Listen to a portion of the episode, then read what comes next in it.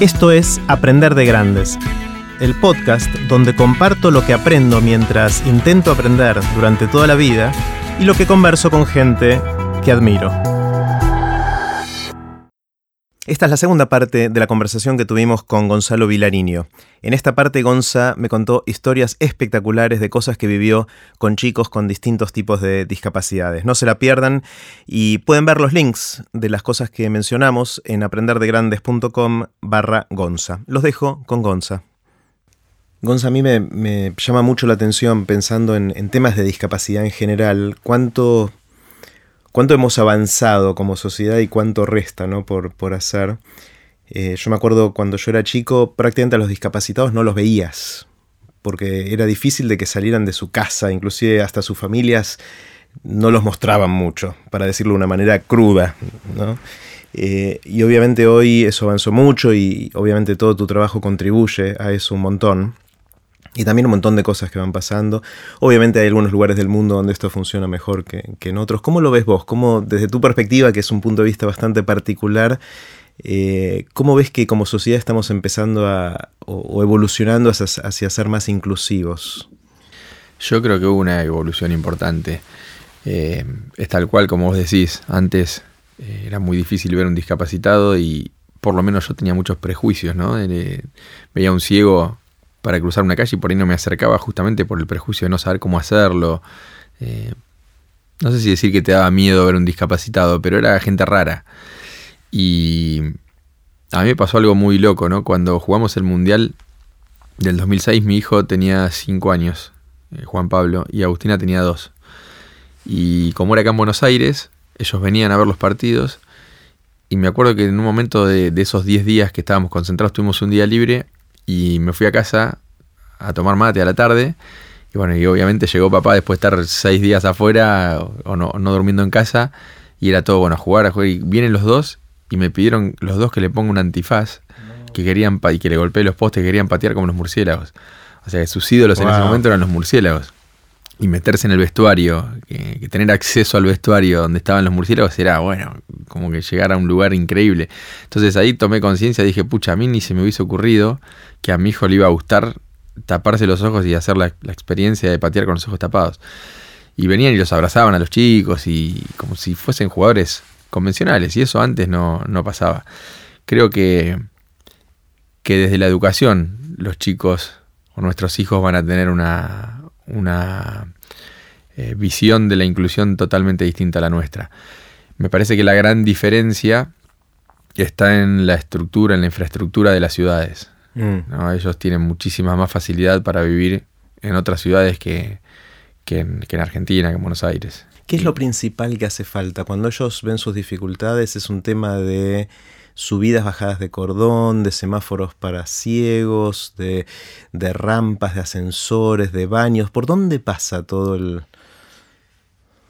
Por todo eso. Eh, rampas, yo, yo siempre digo que reglas hay un montón pero a veces eh, la gente no las respeta y se enojan mucho, o sea, no hay, yo siempre veo, tengo en las redes sociales a, los papás de los chicos y, nos vamos siguiendo y todo el tiempo están subiendo eh, fotos de autos que tapan rampas, es, una, es un trabajo y una lucha constante que me imagino que debe ser desgastante para ellos también, la, indiferencia del resto de la gente, ¿no? Porque yo digo que por ahí si no te tocó de cerca, eh, lo ves y no, no ves un chico discapacitado por la calle y no te pones a pensar todo lo que le, dificulta por ahí una acción tuya que es por un olvido, por dejar un auto donde no lo tenés que dejar. Claro, a veces hay mala intención, pero muchas veces es simplemente ignorancia ¿no? de la gente. Sí, yo, yo creo que mala intención no hay, yo creo que a nadie se le puede ocurrir poner un auto en una rampa porque tiene ganas de jorobarle la vida a un chico que está en silla. Pero sí es falta de, cuidado y interés y por ahí es comodidad eh, de no tener que buscar otro lugar eh, para estacionar, ¿no? pero me parece que, que la lucha esta que están teniendo las, familias de los chicos y los mismos chicos eh, va haciendo tomar conciencia más que nada a los adolescentes y a los chicos. Los grandes por ahí estamos acostumbrados a un modo de vida. Yo me acuerdo antes nosotros tirar un papel en la calle era normal. Hoy llegas a tirar un papel delante de mi hijo y te dice, flaco, se te cayó, sí, se te cayó. Entonces, tienen una, intervención en cuanto a, a, cómo quieren que sea la sociedad o cómo les, les dijimos, quizá no con el ejemplo, sino pregonando lo que era mejor, ellos lo asumieron de otra manera. Sí, algo parecido está pasando con la caca de los perros, ¿no? O sea, yo me acuerdo en, por Palermo, donde yo me crié chiquito, era era una aventura caminar tres cuadras, pues seguro que algo pisabas en el camino, todavía hay, pero mucho menos, ¿no? Y la gente está empezando a, cambiar ese hábito también, pero lleva décadas, no, es algo que se haga rápido, ¿no? Sí, y, creo que la, la, conciencia social por ahí se puede ir logrando con educación, que creo que se está haciendo, pero el, el hacer un mundo para más, más fácil para los discapacitados implica dinero también y muchas veces es una cuestión de intereses, ¿no? De si vas a poner un restaurante, tenés que, bueno, hoy por, por ley tenés que hacer un baño para discapacitados y eso es plata.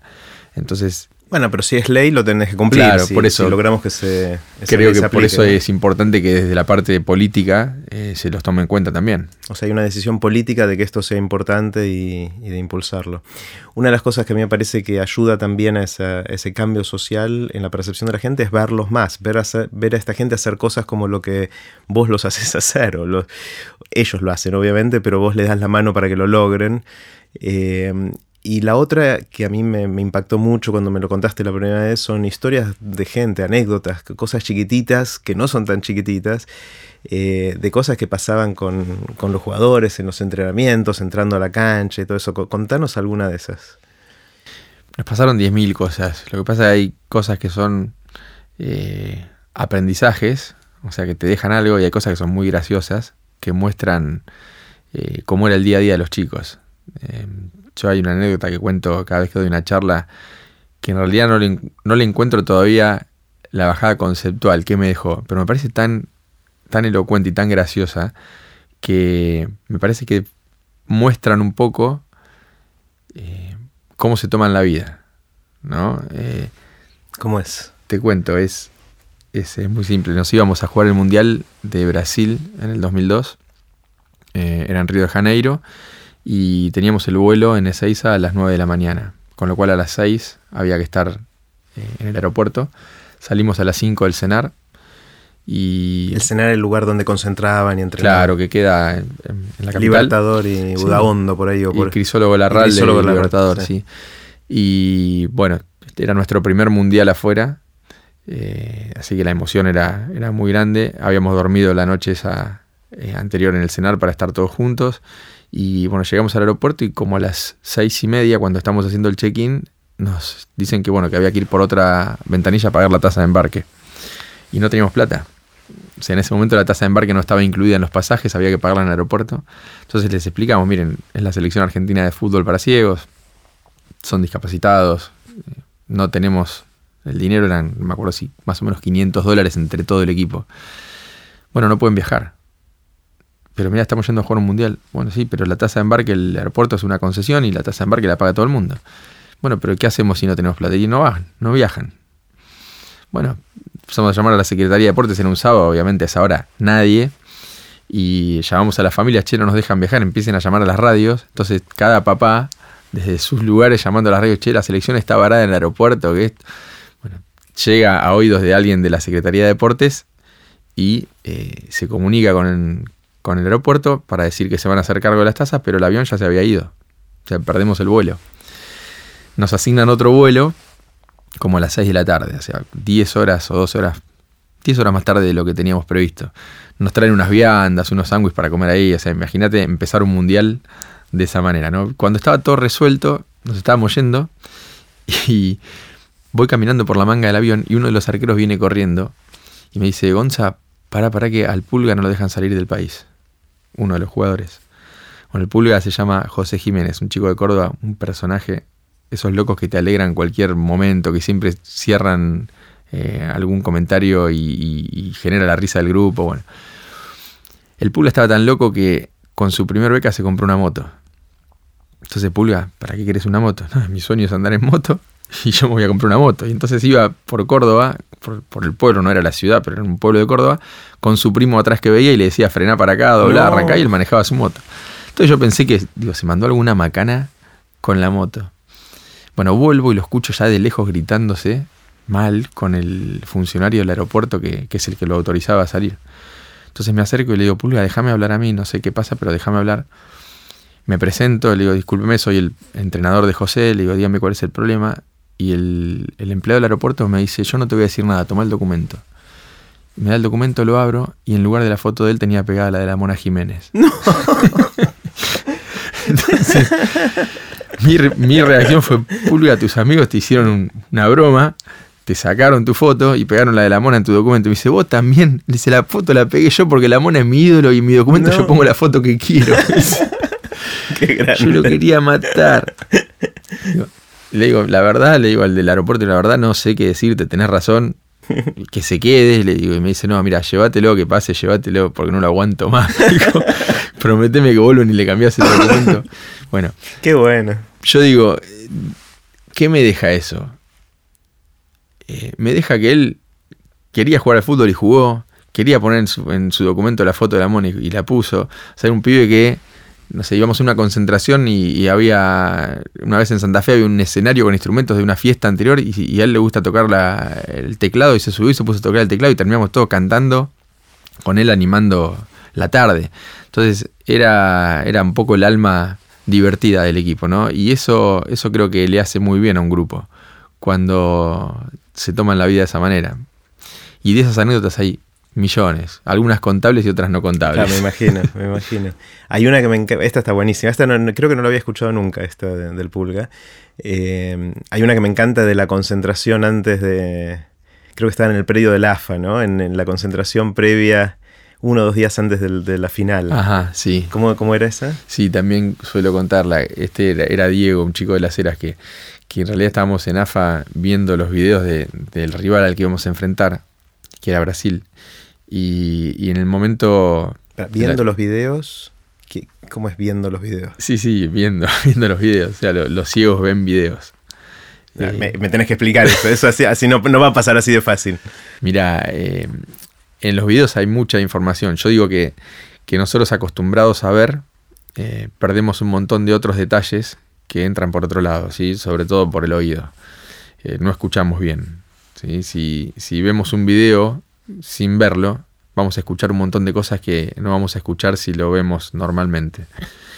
Y a nosotros nos servía mucho ver videos porque los sonidos de un partido te permiten revivir esas jugadas y, dar información también, ¿no? Yo usaba mucho la herramienta de, de, escuchar cómo sonaba la pelota de acuerdo a qué jugador la lleva. ¿Sí? Hay distintas formas de conducir la pelota a distintas velocidades. Entonces, si ellos logran eh, detectar que cuando la pelota suena si la tiene tal jugador y lo marcamos de tal forma, es por ahí un segundo que ganás en no avisarle vos quién la tiene.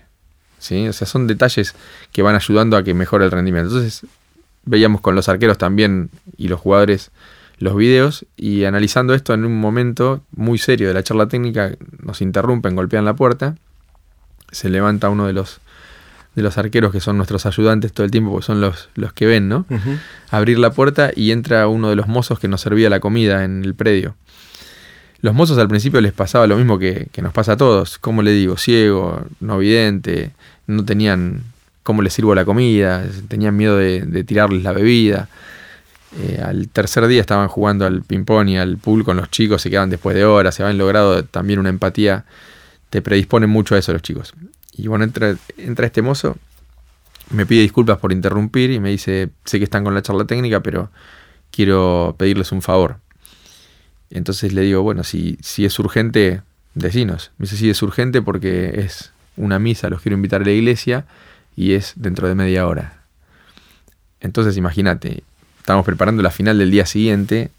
Lo que yo le dije fue, mira, no, no veo que sea urgente y lo que te propongo es que que vayan en otro momento, porque estamos preparando la final, es la charla técnica, en media hora eh, es imposible llegar a donde sea, quiero que los chicos cenen en horario. Me dice, no, no, profe, usted no entiende. Me dice, yo hoy los vengo a invitar porque a la iglesia donde voy siempre viene un pastor que hace milagros, y viene hoy. Entonces nos quedamos todos callados, ¿no? Me animé a preguntarle a qué milagro se refería, y muy suelto me dice, eh, yo estoy seguro que si vamos a la iglesia, la mitad de los chicos cuando volvemos ve. Imagínate. Fuerte. Claro, vos en la situación de, ser ciego, que venga alguien y te diga eso, y más allá de la fe o no que tengas, ¿no? Eh, y yo me quedé callado, la verdad que no sabía qué, contestarle, porque era la forma que él tenía de ayudarnos. Él había logrado tanta empatía con los chicos, se había encariñado tanto que quería darnos una mano y él sentía que podía ayudarnos de esa forma. Y se paró este Diego Cerega, que es un atorrante de las eras, y le dijo, escúchame, flaco, dice, Gonza ya te dijo que no vamos a ir, así que no insistas. Pero igual déjame aclararte algo por si cambia de opinión. Si vamos a esa iglesia y cuando volvemos yo estoy entre la mitad de los que ve, te cago a trompada, porque mañana no puedo jugar el partido. Qué groso, Diego. Salió con esa, el mozo, bueno, se, se rió también, se fue, se fue algo, algo refunfuneando, pero, pero bueno, yo, yo ahí sí aprendí ese día, sí sentí que con lo que había dicho Diego podíamos ganar. Yo la verdad que sentí, dije, pucha, este pibe tiene tantas ganas de, de jugar ese partido que está respondiendo de esta forma, está eligiendo no ver para hacer, para jugar la final, ¿no? Claro. Eh, eso era un poco el, compromiso que, tenían, que tenía ese equipo con, los objetivos que se proponía. Hay un video que se hizo viral de un, creo que este te lo mostré alguna vez o lo compartimos, de un eh, fanático de un equipo de Inglaterra, creo que era. Eh, él era ciego y mm, el periodista le preguntaba, estaban afuera de la cancha, se veía que había mucha pasión por el, no me acuerdo de qué equipo era, y el periodista le pregunta te doy una opción. Eh, ¿Te devuelvo la vista o tu equipo gana la Champions? Eh, y entonces, obviamente, él, se queda pensando, esta persona ciega a la cual le hacía la pregunta, y hace un silencio y después dice, la Champions, ¿no? Me decís. Eh, es increíble lo que la pasión puede hacer con estas cosas, ¿no? Sí, vos los escuchás. Yo escuché a, otro jugador que nos hicieron muchas notas cuando salimos campeones en Buenos Aires y, en una nota periodística, Oscar Moreno, que era un defensor, le dice, vos qué, qué mensaje tenés que, que decir, le dice el periodista, qué mensaje querés darle a la gente. Y dice que agradezco ser ciego. ¿Cómo agradecer? Sí, sí, yo si no era ciego no había terminado ni el colegio. Mira, ahora estoy estudiando, estoy por terminar la secundaria, ahora salí campeón del mundo, conocí a, mi familia por, por, esta discapacidad, porque los conocí en este ámbito. ¿Qué más puedo pedir? Eso que para mí era terrible, lo agradezco. O sea, no solo que no deberíamos tenerles lástima, que es, como decíamos al principio, una de las emociones o reacciones más naturales que, muchos tenemos, sino que muchas veces eh, los podemos admirar, nos pueden ellos mostrar un camino y ellos inclusive tienen una autoestima que ni nos imaginamos que pueden tener, en algunos casos. Obviamente como todo ser humano puede ir para un lado o para el otro. Eh, me acuerdo de una historia que me contó Bea Pelizari en una época, eh, que ella trabajó mucho con gente con discapacidades mentales. Y me contaba que había chicos con síndrome de Down que trabajando en los sistemas que ella organizó durante tanto tiempo, eh, que el chico con síndrome de Down se transformaba en el sostén económico de su familia sin síndrome de Down. Cosa que a mí me partió la cabeza mal, de, o sea, me, hizo cambiar la forma en que veo todo este tema, ¿no? Eh, y muchas de las historias que vos contás van en esa dirección. me acuerdo de la historia de Silvio entrando a la cancha también. Sí, Silvio, Silvio es un personaje muy particular. Eh, tiene cinco hijos y está esperando mellizos. Wow. o sea, su proyecto de vida es increíble. Su esposa ve. Su esposa ve. Sí. Y los chicos también. La, todos, sí. Sí, sus diez hermanos también. Ven todos. Él es el único que no ve. Y, en esto que vos decís, del sostén, bueno, el chueco trabaja para el Instituto Román Rosell como eh, utilero, o sea, que se ocupa de la parte de los materiales deportivos y tiene becas deportivas por estar en la selección y es el sostén de su familia. Y iban casi siete hijos. Wow. El Choco es muy, muy, muy particular. Cuando tuvo a Bauti, que fue el quinto, eh, yo me puse a charlar con él después de un entrenamiento y, en algún momento quería sacarle el tema para, para decirle un, como un consejo, ¿no? Che, Bauti es el quinto, te cuesta llegar a fin de mes, como que le saqué un poquito el tema y me cortó, menos 10, me dijo, Gonza, yo no puedo ver la tele, ¿qué crees que haga? o sea, todo el tiempo están, te están tirando afiladísimo. sí, sí, sí. están, el, no ver es un juego para ellos. la situación, ¿no? De, cuando notan que vos te incomodás de cómo le hablas o viene un periodista y les dice algo que, cómo los trato, ellos ya automáticamente te tiran una frase o alguna, alguna historia para que vos te relajes. Mm. ¿sí? Porque se sienten muy incómodos cuando los ves desde el lado de la, de la pena. Contame una vez más, esto no me voy a cansar de escuchar la historia cuando entraste a la cancha con, Silvio agarrado a tu hombro ese día. Eh, Silvio, Silvio venía tomado del hombro porque obviamente venimos guiándolos cada uno al, algún ciego, ¿no? cada uno que ve. Y, y él me preguntaba, quería saber con detalle todo lo que pasaba. Esto era la final, ¿verdad? era la final del mundial, eh, el cenar explotaba, estaba lleno y había quedado gente afuera.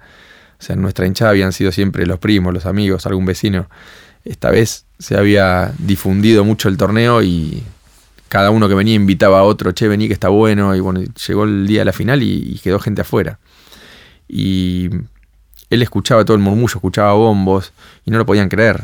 Entonces yo sentía que él me preguntaba mucho y era una pregunta tras de la otra y quería tener detalles de todo lo que pasaba. Entonces yo trataba de explicarle, mira, está la tribuna repleta, estaba lleno de globos celestes y blancos. Le decía, ahora están abriendo una bandera gigante eh, que ocupa toda la tribuna. Y en un momento me interrumpe y me dice, para, para, fíjate si ves una bandera de San Pedro, que diga San Pedro. San Pedro es donde él vive, ¿no?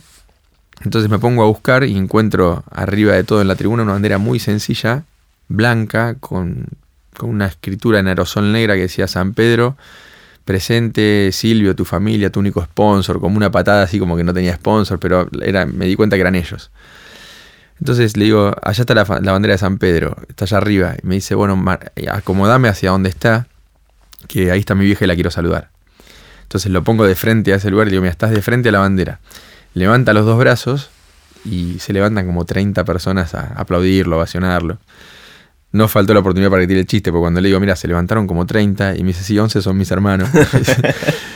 Eh, bueno, fue un momento muy fuerte, ¿no? Porque de golpe él estaba saludando a su familia y yo estaba angustiadísimo porque él no los podía ver. O sea, todos estaban saludándolo a él, aplaudiéndolo y mi sensación fue, pucha, déjalo que vea, que se saque esta foto, que, la pueda ver, que lo viva. Y bueno, pasó el momento, eh, no había que jugar la final, no era para ponerse a llorar ni abrazarse, no era el momento. Pero después también lo charlé con él y me llamó mucho la atención la respuesta que me dio, porque le comenté mi angustia, le digo, ¿sabes que cuando pasó esto? Digo, me sentí muy mal porque hubiese querido que vos lo puedas ver, hubiese querido que vos estés en mi lugar y vos lo puedas ver.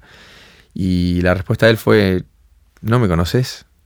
O sea, hace 10 años que, estamos juntos y no me conoces, yo lo vi. Yo vi a mi vieja, vi a mis hermanos, vi a todos los que me fueron a, aplaudir.